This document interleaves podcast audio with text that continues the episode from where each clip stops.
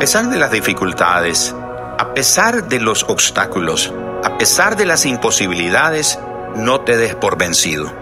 Aunque creas que no lo vas a poder lograr, aunque sientas que va a ser difícil alcanzar tus metas y tus objetivos, no te des por vencido.